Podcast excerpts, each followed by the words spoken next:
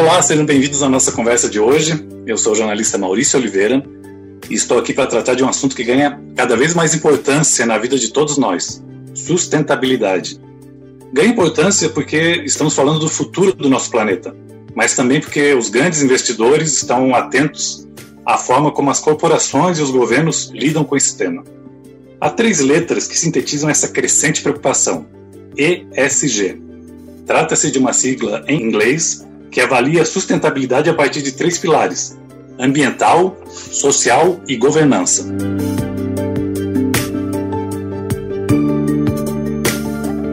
Estamos aqui com dois convidados que certamente têm muito a contribuir para a compreensão desse assunto. O professor Alexandre Garcia, reitor de pós-graduação da Fundação Álvares Penteado, a FECAP, primeira escola de negócios do país, defendeu recentemente uma tese de doutorado em que avalia justamente a relação entre a sustentabilidade e a visão de longo prazo das empresas. Já Sandra Blanco é a estrategista-chefe da Oraman, plataforma de investimentos que acaba de lançar um selo ESG para ajudar os clientes a ter uma visão clara das alternativas de investimento mais alinhadas com os propósitos de sustentabilidade. Muito obrigado, Sandra, muito obrigado, professor Alexandre, pela participação aqui na nossa conversa. É um grande prazer estar com vocês aqui. Professor, vou começar com o senhor. Uma pergunta que vai exigir a sua capacidade didática. Como resumir o que é ESG? E por que essa sigla vem ganhando tanta relevância entre empresários, executivos e investidores? Olá, Maurício. Olá, Sandra. É um prazer estar com vocês aqui para falar desse assunto tão relevante para os dias de hoje. Como o Maurício já adiantou aí, o ESG é a abreviação, né, a sigla os fatores ambientais, sociais e de governança. E, e são fatores que tentam mensurar as práticas é, das iniciativas e ações que as empresas adotam nesses fatores né, de ambiental, social, social e de governança. É um tema que já está nas, na agenda dos executivos né, de grandes empresas, mas deveria estar é, na agenda de todas as empresas, independente de porte. Sandra, o selo criado pela Orama é uma iniciativa inédita no Brasil e também surge dentro desse movimento de valorização dos princípios do ESG, né? Quais foram as motivações da plataforma ao criar esse selo e como ele vai funcionar na prática? É, então, a Orama, né, a primeira plataforma de investimentos no Brasil e a ideia realmente da gente era é, inovar, a gente tem inovação na alma é, desejo de realizar o impossível, isso faz parte dos nossos valores. E quando falo em valores, não é assim, a gente realmente pratica os valores no dia a dia, tá? É, com muita, é, muita transparência, integridade e ética. E a gente percebeu que nós temos um processo de seleção é, e, e, diligência, monitoramento dos fundos, que, que é bastante né, robusto, ele foi sendo é, é, ampliado, evoluindo ao longo desses anos, né, desde que a Orama é, nasceu, é, e a gente entendeu que fazia, que, que fazia sentido também é, ampliar mais uma vez esse processo, incluindo esses critérios na seleção de fundos. Porque a gente já, né, quando a gente fazia a, a análise dos ativos das carteiras dos fundos, um, um ou outro gestor já falava que, que aplicava é, esses critérios. Então a gente falou, poxa, vamos fazer isso de forma é, processual mesmo, definida aqui é, nas nossas rotinas de seleção de investimentos. E foi aí que a gente falou, poxa, é, como a gente diferencia um produto que é ou não ESG, vamos, é, vamos colocar um selo, né? E aí na nossa plataforma agora a gente tem um filtro e esse filtro vai selecionar é, os fundos que utilizam é, integram né, nas suas análises também de seleção é, os fatores ESG, tá? Então, é, é, é, a gente entende que, for, que é até uma contribuição para que mais gestores comecem a ter é, essa preocupação e integrar também os fatores ESG nos seus, é, nas suas análises de seleção.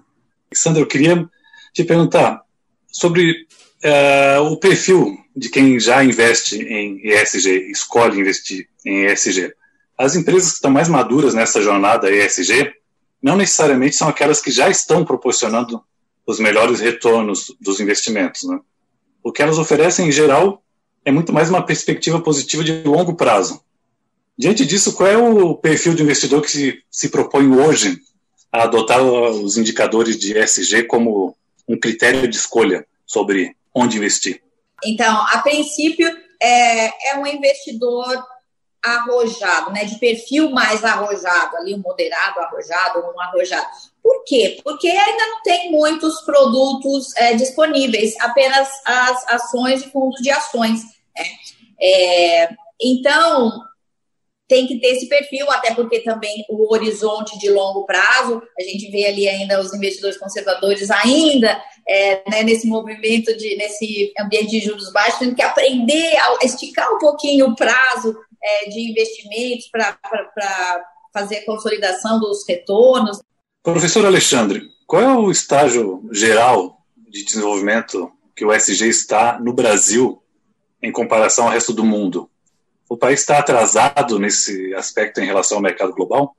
É, Maurício, sim, o Brasil, nós aqui estamos atrasados em comparativo aos mercados mais desenvolvidos, mas curiosamente esse assunto, o SG, ele foi plantado aqui no Brasil, lá em, 1900, lá em 2012, aliás, na, durante a conferência da ONU, né, da Conferência das Nações Unidas sobre Desenvolvimento Sustentável, que foi na, no Rio de Janeiro, aí de onde está a Sandra, né, durante a Conferência Rio Mais 20.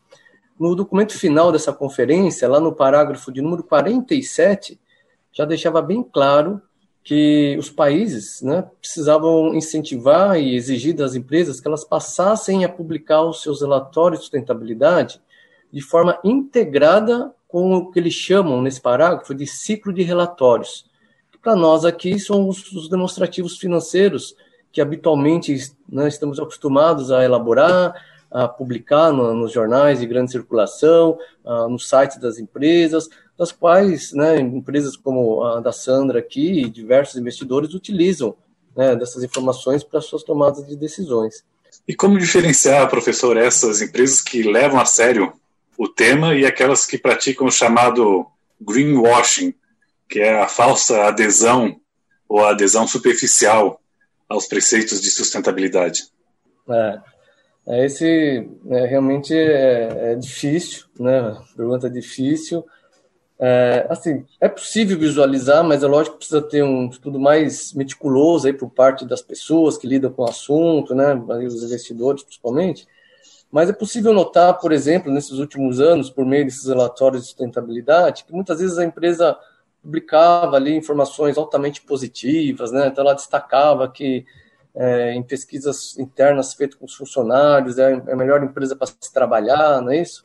Só que a hora que a gente olha nos demonstrativos financeiros da empresa, observa lá um alto e significativo valores de despesas com é, indenizações trabalhistas.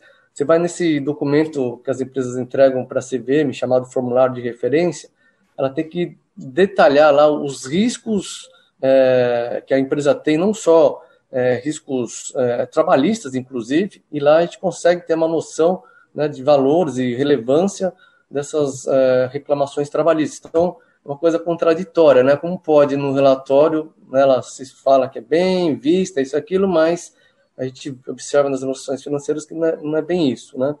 Mas assim, eu acho que também para frente, visualizando que pode ser para frente, é um trabalho de asseguração dessas informações, né? Assim como a gente já tem muitos anos, né, nos relatórios financeiros, né, já existe o trabalho de asseguração por parte de empresas especializadas, né, por parte das empresas de auditoria. Eu acho que futuramente também para assegurar e dar um maior conforto para os decisores, né, para os investidores, para empresas como da Sandra que, que fazem carteiras, né, baseadas nesse tipo de informações, eles podem né, fazer esse tipo de decisão com mais segurança. Gente, o assunto é tão relevante, tão importante que o tempo passa voando, né? Eu queria agradecer muito a presença de vocês aqui conosco e queria deixar um, um tempinho de despedida para cada um, uma mensagem final.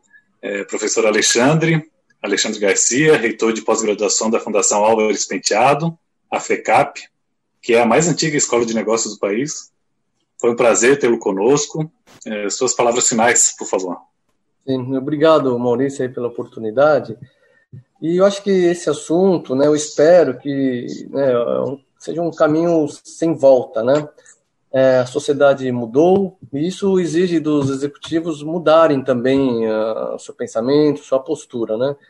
Então, assim, eu acho que é benéfico para todos e convém realmente a gente estudar, né, e praticar é, esses fatores SG parte então das empresas. E obrigado, Maurício, pela, pela oportunidade de ter conhecido a Sandra aqui. Eu vi também que eles estão né, preocupados e também adotando medidas nesse sentido. Obrigado, Maurício. Obrigado, professor. A gente que agradece. Sandra Blanco, estrategista-chefe da Orama. É, Sandra, muito obrigado pela sua participação. Sua mensagem final, por favor. Eu que agradeço, Maurício. Prazer conhecê-lo, professor Alexandre. Vou procurar para aprender um pouco mais, tirar algumas dúvidas. Muito obrigada. Então, como o professor falou, né, do retorno financeiro e dos retornos intangíveis, então eu tenho falado muito que é, os investimentos que é, adotarem essas práticas, o investidor vai conseguir obter um retorno duplo né, que é o financeiro e um retorno moral, psicológico. Então é isso. Convido também as pessoas para conhecer a plataforma, é, ou então, se tiver interesse em trabalhar com a gente, mandar currículos, a gente tem, é, tem a gente tem contratado bastante, é, bastante profissionais aí. E acho que é isso. E novamente, um prazer estar aqui com você falando é, de algo que, que eu realmente acredito é, que vai fazer a diferença. Eu não sei se eu vou conseguir ver isso implantado, mas eu espero que as minhas filhas, os meus netos é, vejam. Ok, Sandra, muito obrigado mais uma vez. Eu sou o jornalista Maurício Oliveira e foi um prazer compartilhar essa conversa com vocês. Até a próxima. Tchau, tchau. Tchau. tchau.